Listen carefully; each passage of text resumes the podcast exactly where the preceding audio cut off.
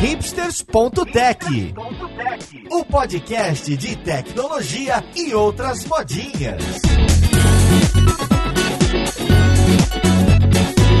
Olá, ouvinte, seja bem-vindo a mais um episódio deste que é seu podcast favorito. Meu nome é Paulo Silveira, esse é o hipsters.tech e vamos falar de GitHub, um queridinho aí dos desenvolvedores, das desenvolvedoras. E para isso a gente vai conversar com alguém que trabalha por lá. Então vamos lá pro podcast ver com quem que a gente vai conversar.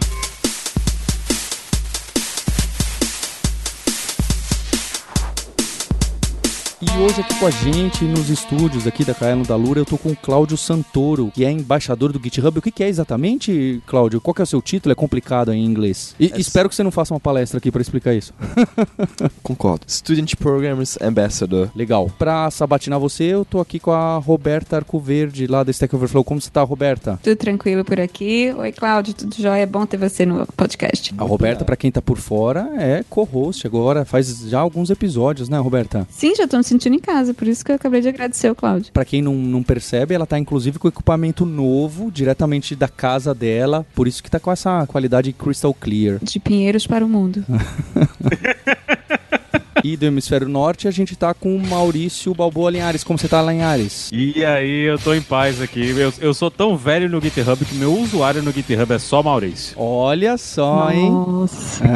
Isso é antigo. Pra gente começar essa conversa, eu, eu queria partir de um ponto que eu acho que não só o Cláudio pode responder, vocês também podem responder. Do que, que é o Git? Antes da gente chegar em GitHub e, e falar dos rumos e fazer piadas boas e ruins sobre a Microsoft e outras coisas, eu queria saber o que, que é o Git? Pra que, que serve? De onde vem? Qual que é a diferença para aquelas coisas que hoje em dia acho que todo mundo fala que são mais antigas, né? CVS, SVN, que eu tenho a impressão que, em teoria, a gente, na maioria dos lugares, a gente não usa mais. Então, de onde veio? Pra que que serve? Quem tá por trás? Né? Uma pergunta meio retórica, mas quem tá por trás disso? Não esqueça do TFS, que é mais antigo ainda. É verdade. É mais antigo? É mais antigo? Ô, louco. Um dos primeiros, na realidade. E foi um dos sistemas que o Torvalds mais criticava. Então, conta essa história pra gente. O que, que tem o Linus Torvalds a ver com isso? De onde que sai o Git? E o que, que a gente fazia na época antes do Git? Em escolas, basicamente a gente enviava código por e-mail. Mas o que acontecia? O Linus e sua equipe, quando estavam desenvolvendo o Linux, eles sempre se perguntavam: Poxa, desenvolver novas versões e realizar patches no Linux é uma dor de cabeça. Por que não fazer algo diferente? E aí ele simplesmente criou o Git.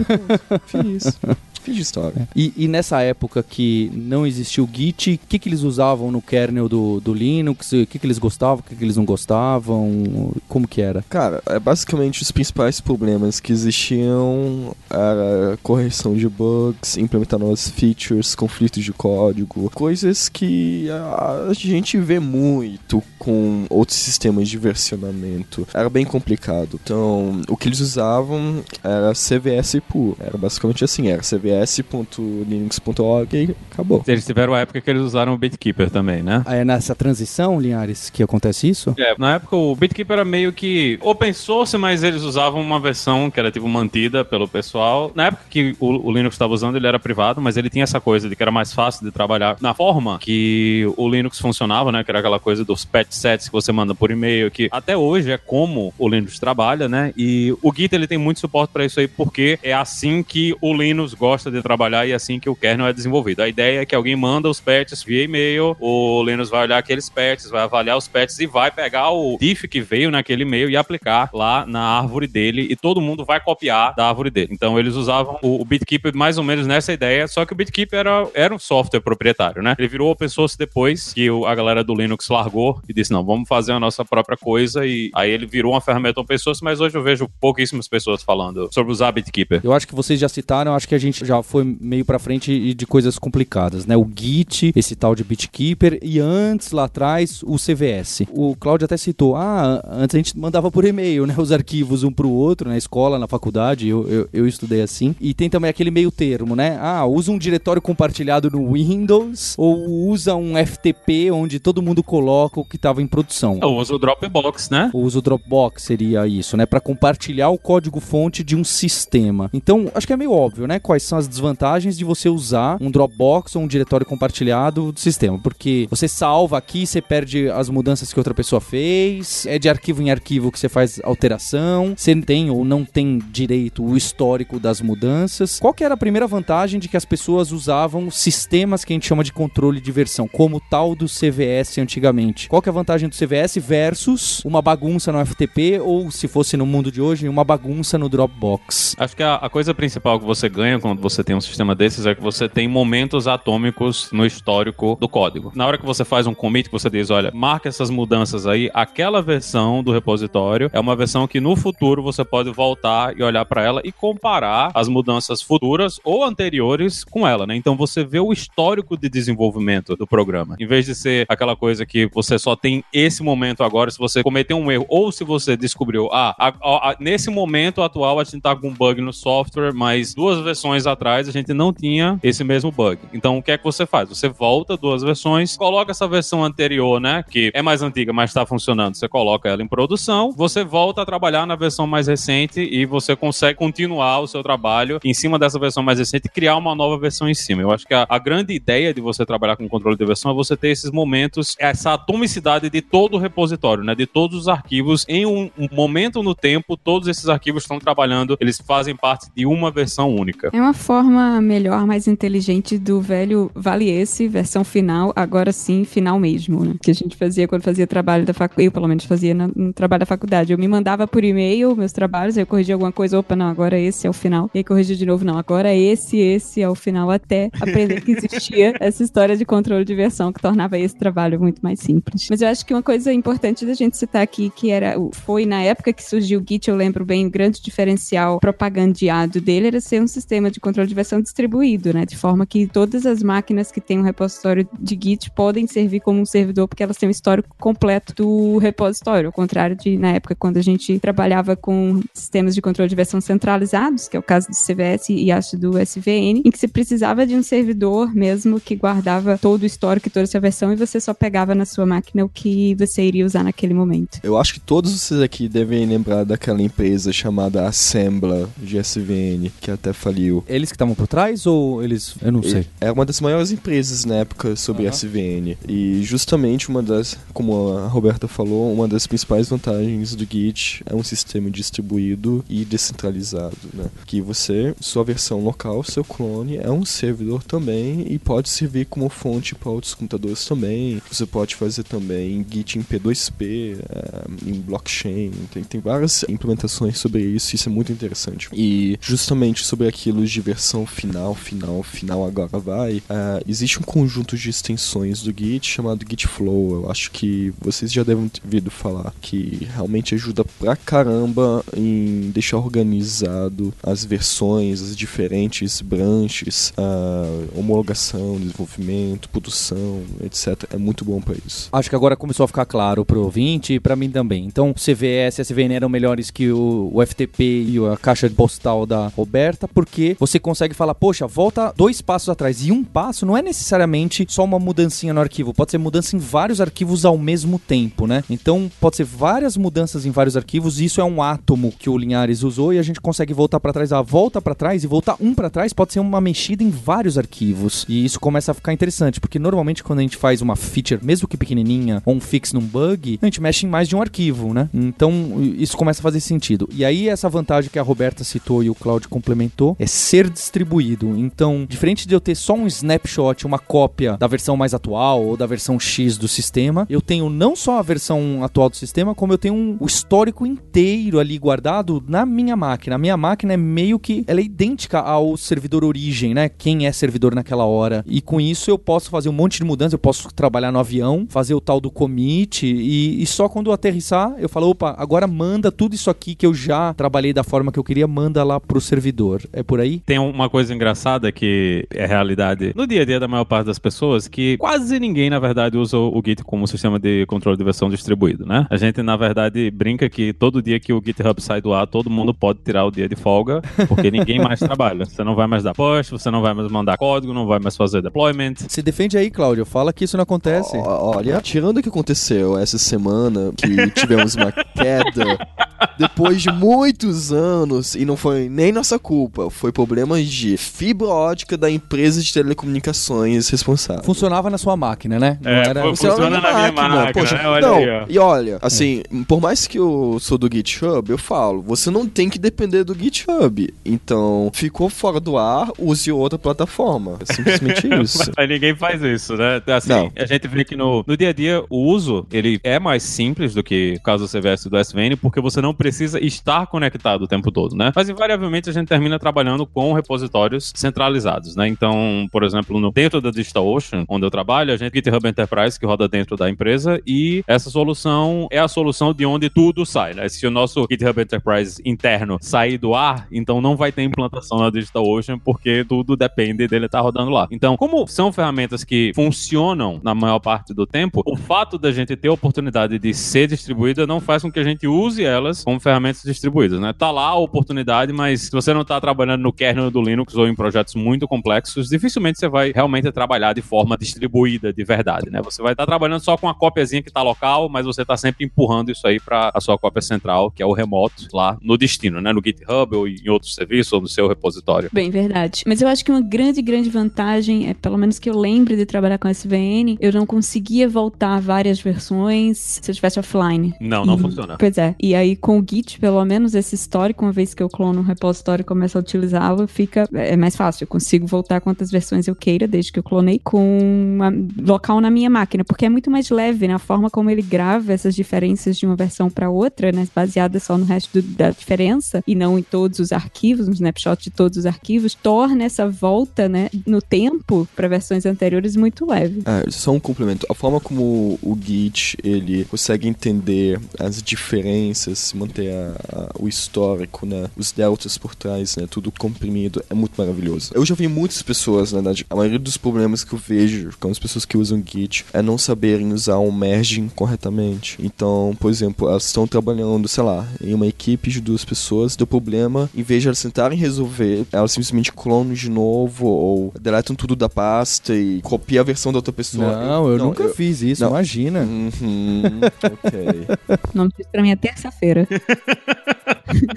É interessante então essa história, porque aí, voltando naquele ponto do Linus Torvalds, né? O, o, o pai do Linux também. O cara, não bastando que ele ter criado o kernel do Linux e basicamente o Linux, certo? Ele foi lá e ele tava chateado com esse tal de BitKeeper não ser open source, porque esse BitKeeper é sim distribuído, certo? Eu não lembro direito, Linhares. É, ele é distribuído sim. Esse é aquele tal do Mercurial, é? Acho que esses dois que eram. Não, não, o Mercurial é, foi outro que surgiu também mais ou menos na mesma época. Era, era a grande concorrência do Git, né? E o GitHub matou. Ah, mas ele não era distribuído, esse Mercurial? O Mercurial era distribuído, só que, assim, tinha alguns problemas. Na época da Grande Guerra, né, que foi ali na época do início do GitHub, eu acho que o grande problema do Mercurial era a performance e a lentidão também para você trabalhar com branches. Então, a gen- a gente não falou de branches ainda, mas Ainda bem. Branches é quando você cria um caminho separado. É, você cria uma ramificação, você cria um caminho separado para o seu código. Então imagina que eu, no meu dia a dia, quando eu estou trabalhando, vou fazer uma nova funcionalidade, eu crio um caminho separado, baseado no caminho principal do código, para fazer o meu desenvolvimento. Então eu faço aquela nova funcionalidade que eu estou trabalhando, independente do software que está seguindo, né, no caminho principal. E quando eu termino, eu pego as minhas mudanças e aplico no caminho principal. Então essa mudança, né, desses branches, na época no Mercurial era demorava muito para você fazer essa troca de branches por causa da forma que ele fazia. Ele realmente criava uma cópia da, da coisa toda, então era bem mais lento do que o Git e o Git começou a se vender como sendo uma solução que era muito mais fácil de você fazer branches e eventualmente o GitHub surgiu e só dava suporte, obviamente, a Git. Então a maior parte das pessoas olhou, cara, eu posso usar o GitHub, só uso o Git, para que é que eu vou usar Mercurial? E o uso do Mercurial caiu muito, né? Então de lá para cá a gente viu tem outras empresas que fornecem hospedagem usando Mercurial, mas hoje o, o- a maior parte dos desenvolvedores usa Git mesmo, por causa dessa época, né? Tanto dos problemas de performance como o fato do GitHub ter surgido lá, lá atrás. Então o Linus estava chateado com o BitKeeper, não queria usar CVS SVN porque não é distribuído, né? Eu lembro que até ele falava assim: como assim alguém quer fazer um um CVS melhor. Não dá pra fazer melhor porque o conceito CVS tá errado, ele falava, né? ele usava palavras com certeza bem mais duras do que eu tô usando porque ele, é- ele é bastante conhecido duras. pelos e-mails ácidos, pra dizer assim, né? E aí o Ácidos é pouco. é, ácido é pouco. E aí o cara, imagina só, um cara que cria o Linux, um belo dia ele cria o Git. E de novo, não ficou rico com a ferramenta que usou. Outras empresas que ficaram, né? É, é- é impressionante. Eu fico. É, o, o Linux é muito controverso, saca? Bem, tem os e-mails clássicos dele aí, das discussões desde a época do Minix e tal, e, e- e até, Nossa, até muitas as outras. maiores discussões que eu vejo na internet é ele e o povo do GNU. Povo do quê? Do GNU. O que, que é o. Ah, do, ah, o GNU. Ah, tá bom. É, é, é, é verdade.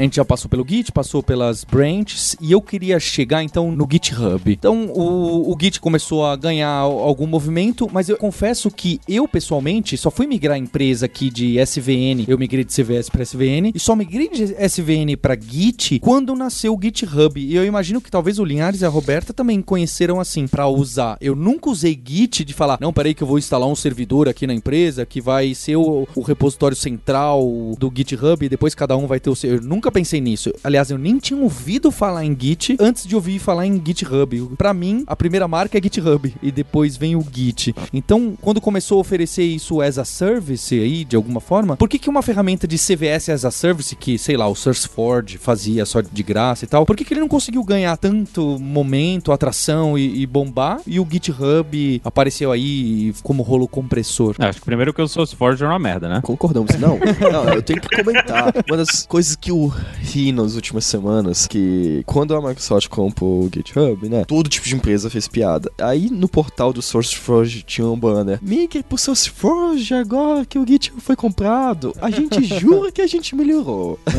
Foi muito engraçado. Mas eu acho que o, o- o grande problema era, era esse mesmo. A solução da SourceForge era bem ruim, era muito complicada de ser utilizada, né? A, a interface era difícil, a forma de uso era difícil. Você tinha aquela complicação toda de criar projetos. Tinha outras soluções. Eu lembro que na época um site, eu acho que era o tigris.org, era uma das empresas que financiava o desenvolvimento do Subversion. Eles tinham uma coisa meio parecida, mas era muito difícil ainda de você criar seu repositório, fazer as coisas. Você tinha que estar conectado no servidor o tempo todo para fazer o trabalho. Na hora que o Git começa, a comunidade começa a utilizar, eu comecei a usar o Git um pouco antes do GitHub surgir. Na época a empresa estava usando o Mercurial, a maior parte da equipe estava meio chateada que tinha que usar Mercurial porque era lento. Na época a comunidade Rails estava muito nessa coisa, "Ah, vamos usar Git, vamos usar Git, vamos usar Git. E eu comecei a brincar um pouquinho com o Git antes do GitHub aparecer. Quando o GitHub apareceu, aí foi aquela coisa do killer app, né? Você tem uma solução de controle de versão que é bonitinha, que funciona e tá usando o Git. E na época, manter uma infraestrutura de Git, manter o seu próprio repositório principal de Git era muito complicado. Usar o Git já era complicado, né? É, ainda não é tão facinho, mas pera lá, a gente chega lá. Pra isso tem as interfaces gráficas. Eu que já tô apanhando já há muitos anos, eu já não sinto mais a diferença. Mas pra quem tá começando agora a entender toda a complicação e os comandos, o comando que você cria a branch é diferente do comando que você apaga a branch. E assim, tem várias coisas que complicam demais o uso do Git. E na hora que o GitHub surge, facilita demais o uso e surge também na época do Ruby on Rails, né? O GitHub surge, tá usando Ruby on Rails, aparece no site do Ruby on Rails e tudo isso gera aquele marketing, aquela propaganda dentro da comunidade e todo mundo entra. Tanto que nos primeiros anos do GitHub, a maior parte,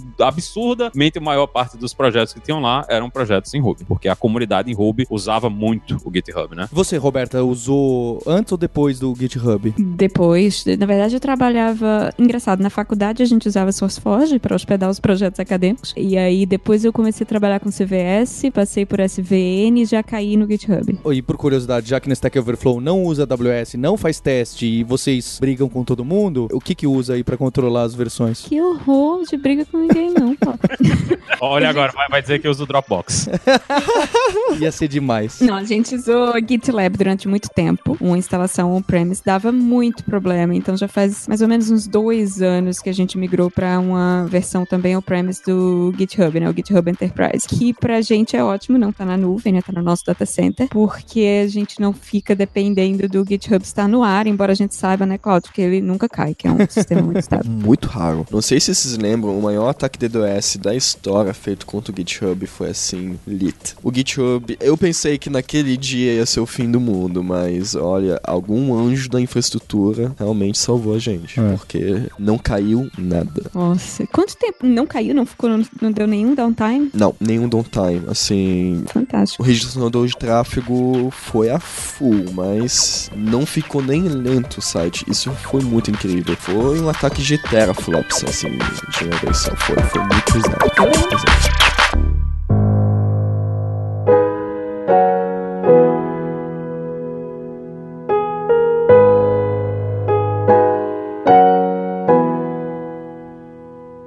então chegando agora no GitHub. Então, o GitHub a gente consegue lá criar o repositório, organizar os times e tudo pelas interfaces bonitinhas, né? Sem dúvida é o principal desses SaaS do Git, tem outros concorrentes, mas o GitHub acabou ganhando aí o mercado por vários motivos. Eu acho que especialmente por causa do UX aí, de toda a facilidade que tem. E aí a gente chega no tal do pull request, que eu já fiz, em- aparece em outros episódios do Hipsters. Já fiz essa pergunta. Vou fazê-la de novo, quem sabe eu não entendo, hein? Que, que é um pull request? Qual que é o propósito dele? É, o que que é, qual que é o propósito, como funciona, quando que eu vou usar, tudo, tudo. Pra vocês que usam todo dia, parece trivial, não é trivial. Pense num projeto open source, sei lá, que você quer contribuir. Pode ser um pequeno, sei lá, uma biblioteca aí da vida. Para fins de organização, ah, na minha opinião, o pull request ele é justamente para você poder identificar e deixar organizado quem está contribuindo com o que, como. Com as integrações hoje, as pull requests elas são muito mais do que isso. Você consegue fazer testes automatizados no momento de um pull request. Com os famosos bots, né, dá pra fazer tudo. Um pull request, basicamente, eu quero fazer uma correção de um bug, ou quero melhorar a documentação, ou quero fazer simplesmente uma contribuição para aquele repositório. Eu faço um fork daquele repositório, aqui uma cópia dele para mim, faço a alteração e mando um pull request, que é basicamente uma proposta de alteração. Significa, eu quero propor uma alteração naquele repositório. Seja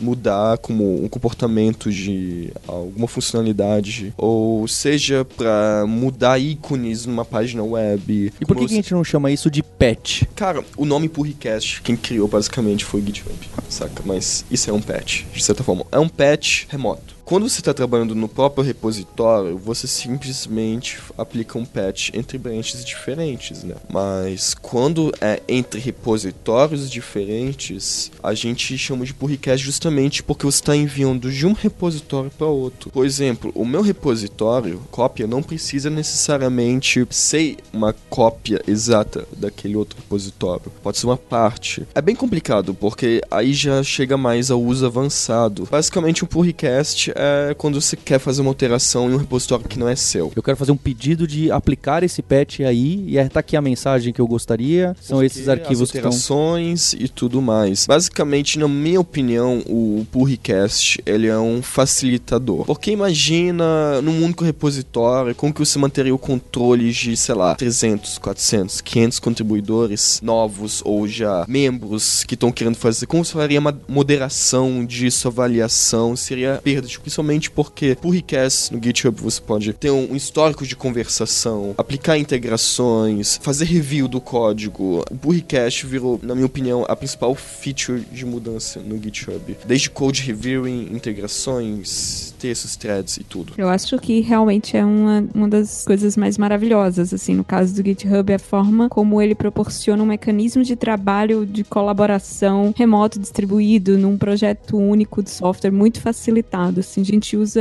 eu confesso que a gente não usa tanto, a gente tem um, modelo de trabalho que é todo mundo puxa direto na master, mas para coisas maiores que requerem revisão de código, a gente usa muito pull request com exatamente isso que você falou, testes de integração rodando no pull request, todas as verificações de build que a gente faz, estáticas ou não, que são coisas que realmente antes não existiam. Você precisaria deployar esse código em algum lugar para conseguir rodar os testes em cima daquilo, né? É, o modelo de trabalho que os- o uso de pull request permite que se faça e, e facilita é realmente muito poderoso. É porque o Cláudio deu exemplo aqui de fazer pull request. Se eu, que não sou desenvolvedor do Linux, quero fazer uma correção ali da versão em português de um arquivo do kernel do Linux. Nesse caso, você não pode. Rejeitado. Não é isso, é porque é, o repositório do Linux do GitHub é apenas é um shadow, é apenas uma sombra. Você não pode. Péssimo exemplo. Então eu quero fazer um commit no Rails. Posso agora? agora Então tá bem. Pode. Então eu fiz um clone num repositório que não é meu, mas ele tá aberto para ser feito o clone. E aí na hora que eu não consigo fazer push, né? Não consigo empurrar lá pro remoto porque eu não tenho esse direito. Então o que eu vou abrir lá no GitHub, que é uma feature dele, falar, olha, eu gostaria muito de empurrar isso aqui que eu fiz no meu repositório para esse repositório remoto, eles nasceram iguais, mas agora eles estão diferentes. Eu queria mandar essa partezinha porque eu corrigi um spelling de português aqui. Legal, eu, eu entendi bem então esse funcionamento. Mas como a Roberta já citou, e eu acho que o Linhares usa bastante isso, e, e teve uma época que estava muito na moda, as pessoas usam esse recurso mesmo se elas têm direito a mexer no repositório. Acho que aqui na empresa o pessoal usa bastante isso. Ah, eu posso empurrar direto ou criar um branch, mas em vez do que isso, eu vou fazer alguma coisa mais educadinha, fazer um, um, um pull request, porque dessa forma eu deixo mais. Uma pessoa vai lá do outro lado ver e fazer o review para ver se eu não comi uma bola óbvia. E dessa forma ele também vai verificar se passou nos testes tais, se eles não são automatizados, etc. Vamos, vamos usar um exemplo assim, baseado em política.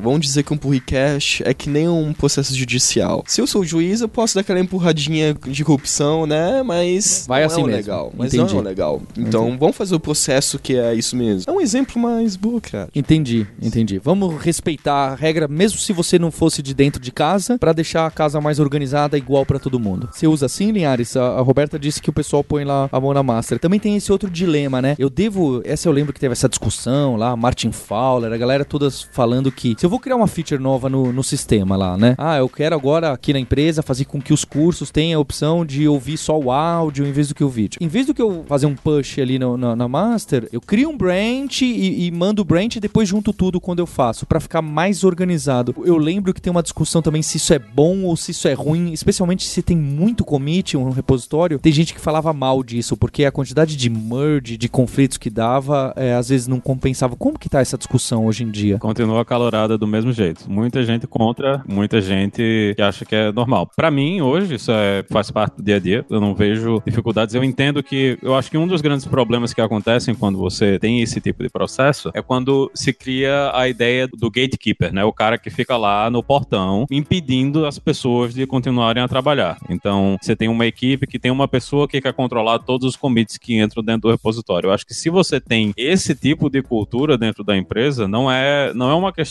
do processo, né? É uma questão cultural da empresa que definitivamente não está funcionando. Forçar as pessoas a fazer o push no master não vai resolver. Acho que tem que resolver um problema organizacional antes aí para poder fazer isso aí. Aqui, na minha equipe especi- especificamente, a ideia é que se você terminou o seu trabalho, você mandou um pull request, quem tiver disponível tem que ir lá fazer a revisão do pull request e mandar ele para frente ou deixar um comentário pedindo uma mudança na hora. Então, a gente evita essa coisa de ah, tem, vamos ficar esperando ou você ter que mendigar alguém para fazer a revisão do seu pull request, né? Então, eu acho que pelo menos do meu ponto de vista, a galera que não quer fazer esse tipo de coisa é mais eles reagindo ao trauma de ter trabalhado numa equipe que tem essa, esse tipo de gatekeeping, né? De ter uma pessoa que quer controlar tudo que entra, do que de fato você mandar as coisas pro master, porque eventualmente tudo que a gente trabalha, né? Quando eu termino, terminei o meu trabalho, terminei a feature, eu vou lá, aperto o botão, tá no master e foi embora. E essas coisas do merge, né? Do que o, o cara fala da sujeira do repositório, assim, não sou eu que tô controlando as coisas que estão dentro do repositório. É muito fácil você filtrar os merge commits, é fácil você ver se você tá usando uma interface bonitinha como a interface do GitHub, você nem vai perceber que essas coisas estão acontecendo lá. Então, eu vejo isso mais como chororô ou, ou às vezes tá trabalhando num ambiente que não é legal do que de fato um problema. Mas eu acho que a ideia de você fazer isso aí, principalmente pra gente, o que já foi falado anteriormente, você ter coisas, né, ter robozinhos que fazem avaliação. Então imagina, quando eu mando o meu pull request, vem um robozinho, ele pega o meu código, ele roda o código lá no ambiente de integração contínua, vai rodar testes, vai fazer validação. Ah, será que tem algum erro na formatação do código? Então tudo isso está acontecendo lá dentro do pull request antes de eu ter que fazer isso aí. E no caso, no meu caso específico, a gente trabalha num repositório único para várias equipes e vários projetos. Então, o meu código, uma mudança no meu código pode quebrar o código de outra pessoa. Então, os testes dessas outras pessoas estão sendo executados também. Então, eu acho que no fim das contas facilita muito você ter uma solução dessas, né? Você está trabalhando com pull request, se você tem uma equipe que é rápida para fazer avaliação e para passar a coisa para frente. Se você está em um ambiente que isso não é realidade, realmente vai ser muito sofrimento e eu entendo a reclamação das pessoas que não gostam disso aí. Um pequeno comentário. Justamente, por exemplo, no caso do GitHub, você pode configurar de N formas o sistema de code reviewing. Eu também acho que, na verdade, todo mundo que deveria ter as permissões pode ter as permissões. Não só, por exemplo, um gatekeeper, por exemplo. Todo mundo tem permissão, mas em vez de você se auto-aprovar, porque Na minha opinião, a intenção do Code Review não é impedir a pessoa de ter o código não publicado, mas muitas vezes a gente acaba não percebendo algo que a gente faz, quando outra pessoa olha, ela consegue perceber. Então, na minha opinião, todo mundo da equipe deveria ter acesso, só que você mesmo não se autoaprovar, só isso. E, claro, com as integrações desde qualidade de código, de documentação, de builds, de testes de integração, unitários e tudo mais, você facilita muita vida para ver se algo quebrou. Mesmo assim, existem casos que nem mesmo os testes unitários de integração, por exemplo, em casos de escalonamento ou requisições acontecendo ao mesmo tempo, você não tem como depurar, mas já é uma boa mão na roda, já ajuda bastante.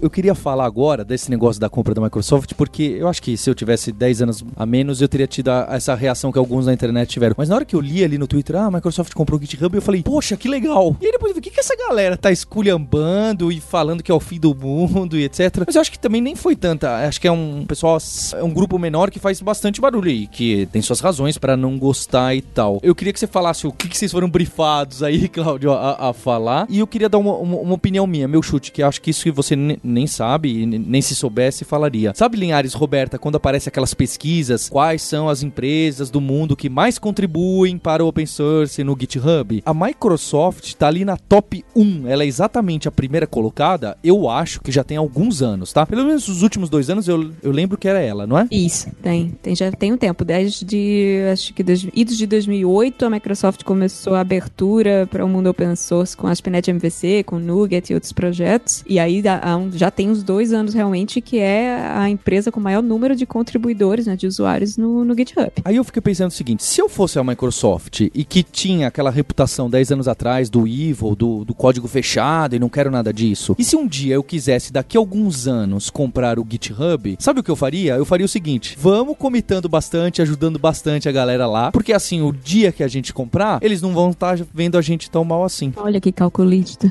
Não, mas sério. Eu, eu, é por isso que o Paulo tá como o céu, né? É, por isso que eu sou empreendedor, não sou mais programador.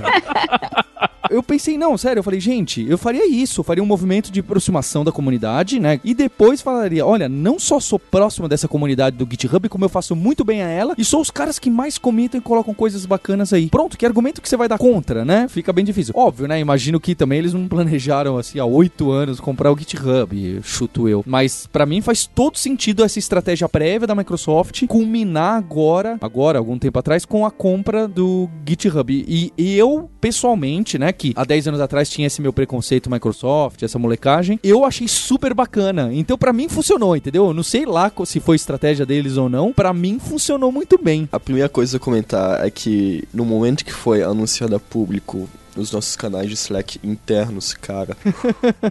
eu nunca vi tanta mensagem. Sério, o meu. Eu tô há um ano lá no GitHub, né? Foi tanta mensagem e todo mundo postando os memes que viam na internet. Era de tudo. Eu também ria, porque, cara, é engraçado, cara. É. Porque você não pode querer uma empresa com mentalidade fechada tentar rodar uma empresa de mentalidade aberta. É, ia ser complicado, é, ia ser diferente. muito complicado. Então, existem vários indicadores. O primeiro, a Google também tentou comprar o GitHub. Eu vejo muita gente falando assim, ah, a Microsoft se aproximando, sendo bem sincero, por mais que a Google seja muito open source, a maioria dos projetos internos deles ficam no seu próprio sistema de versionamento. A IBM é a mesma coisa e a grandes gigantes a mesma coisa, como a Apple e o Facebook. Então, a Microsoft é uma das únicas que está simplesmente assim, deixando tudo literalmente no GitHub. Claro, porque isso já estava planejado alguns anos atrás, de acordo com eu, a minha eu teoria. Digo o seguinte, cara, a Microsoft ela sempre tentou lutar muito contra o movimento open source como muitas outras empresas. E tem várias que ainda estão nos estágios engatinhando com a IBM. Tem algumas que estão mais próximas, como a TOTS do Brasil. Então, o que eu digo? Não tem mais como lutar contra isso. As próprias empresas estão descobrindo que, pro próprio benefício delas, em vez de deixar o que é meu é meu e ninguém toca, o que é meu, deixa aberto, vai, mexe e ajude, contribui. Porque, cara, é isso que eu defendo. Eu não acredito que open source é simplesmente um software gratuito e aberto. Eu acredito que é um movimento de colaboração. E as empresas estão percebendo, até mesmo em prós financeiros, que para elas é bem melhor deixarem a comunidade contribuir do que simplesmente elas fazerem para si mesmo. Cara, e a Microsoft tá mudando pra caramba. principalmente no Windows, Windows Insider. Eu não vejo nenhuma outra empresa de sistema operacional além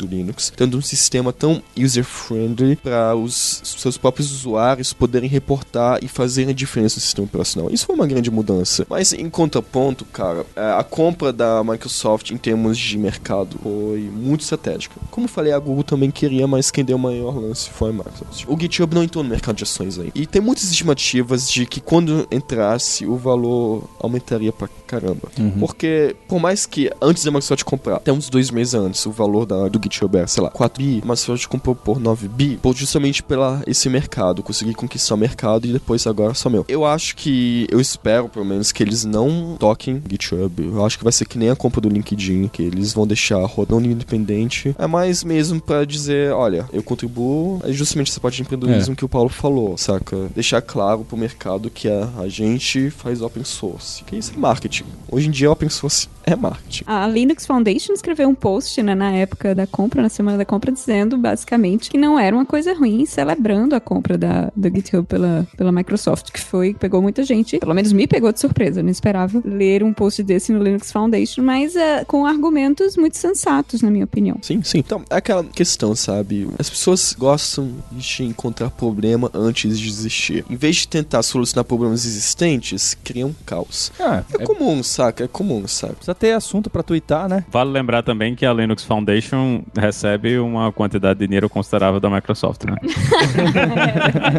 Olha a cabeça do CEO do Paulo aí É, vazando é, tá, por uma tá vez. funcionando. Não, mas assim, eu acho que chororô de aleatórios na internet é o normal, a gente É sempre normal. espera que isso aconteça. É normal. E assim, o que eu posso dizer é que eu tenho inveja de que eu não tinha ações da GitHub pra ganhar dinheiro com essa venda. Parabéns pra empresa por ter conseguido isso aí. Parabéns mesmo. No fim das contas, mesmo que no GitHub que aconteça o pior e a Microsoft consiga matar o produto, que é muito improvável, né, dado tanto a lucratividade do serviço como a quantidade de empresas que depende deles, existem também outras soluções que a gente pode usar, né? Então, o mercado, a gente sabe que o mercado, principalmente o mercado de tecnologia, é mercado de idas e vindas e eu acho improvável que a Microsoft queira matar uma ferramenta que é líder do mercado hoje, né? Hoje, se você for olhar o, o único segundo nome que as pessoas falam ainda é o Bitbucket, mas porque a Atlassian comprou. Então, se ele não viesse de brinde com o Gira, dificilmente as pessoas lembrariam que o Bitbucket ainda existe. Então, quando alguém pensa em pegar o seu código e colocar em algum lugar, eles vão pensar em, em GitHub. É difícil imaginar que uma ferramenta dessas vá ter algum problema no futuro. Também na época eu vi que teve muito movimento moving to GitLab. Vale ressaltar porque eu vejo muitas pessoas falando, olha, a GitLab repositório privado é de graça. Mas vale ressaltar o seguinte, no GitHub, ok, repositório privado é pago. Para quem? Para empresas. É gratuito para quem? Estudantes, open source, academias, projetos livres, pesquisadores, educação, tudo. Então, basicamente, isso é pago para quem tem que pagar, saca? E essa é filosofia que a gente tem, saca? Você quer ter o prêmio, você vai ter porque você é uma empresa, sabe? Quem vai precisar de GitHub Enterprise? Projeto open source? E, cara, que nem você falou, GitLab, infelizmente, tem muitos problemas. Eu gosto pra caramba do GitLab, sabe? Só que, por exemplo, o GitHub,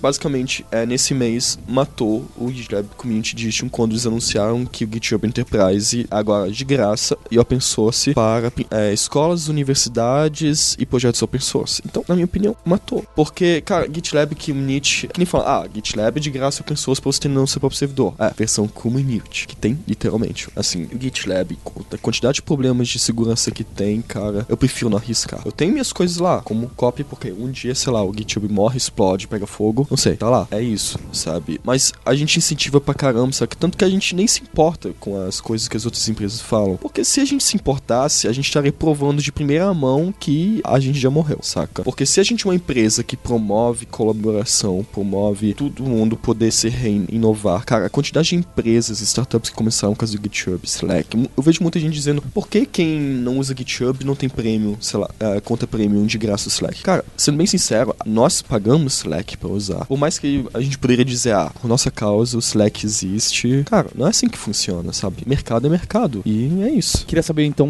acho que por último, o que que é o seu trabalho? O que que você veio aqui pra São Paulo, que você tá no TDC pra falar, pra mostrar do Git? Porque você tem uma história engraçada, né? Você cresceu na Alemanha e veio pro Brasil depois, né? O, o pessoal costuma fazer o contrário, eles crescem no Brasil e vão trabalhar na Alemanha. Pra E- aqueles que não gostam do Brasil, eu gosto muito do Brasil. É. Por mais problemas políticos que a gente tem, cara, se a gente não tivesse isso, o Brasil seria país líder no mundo, saca? Eu tenho muita admiração por esse país, assim, eu gosto muito daqui. Mas digo que se as coisas piorarem um pouco, também vou sair, porque tá, tá difícil.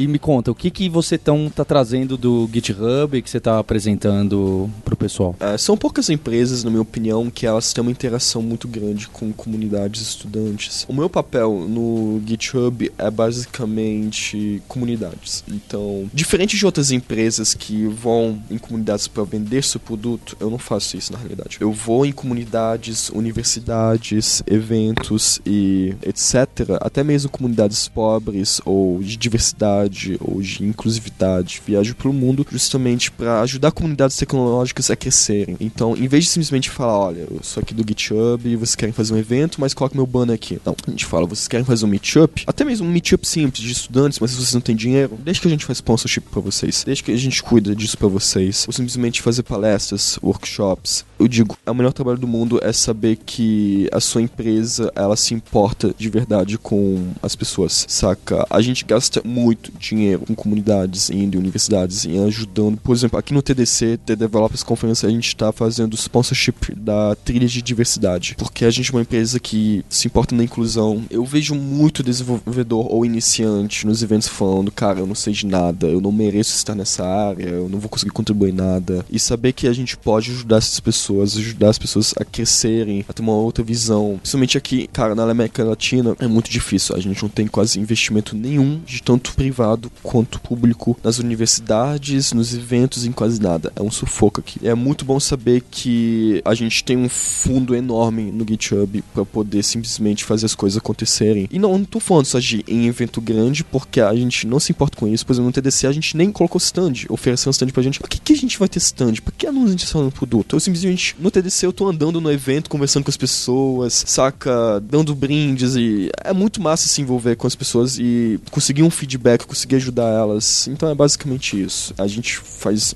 muito isso no mundo todo, não só no Brasil, na África, na Índia. A gente tem pessoas de comunidades ao redor do mundo todo.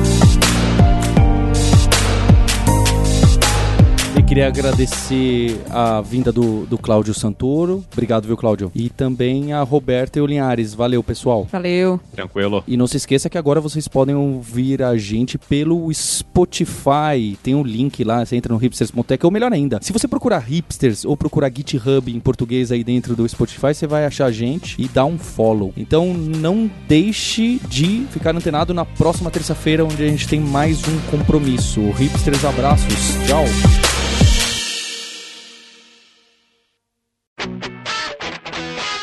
Você ouviu o hipsters.tech, produção e oferecimento alura.com.br, cursos online de tecnologia e Kaelon, ensino e inovação.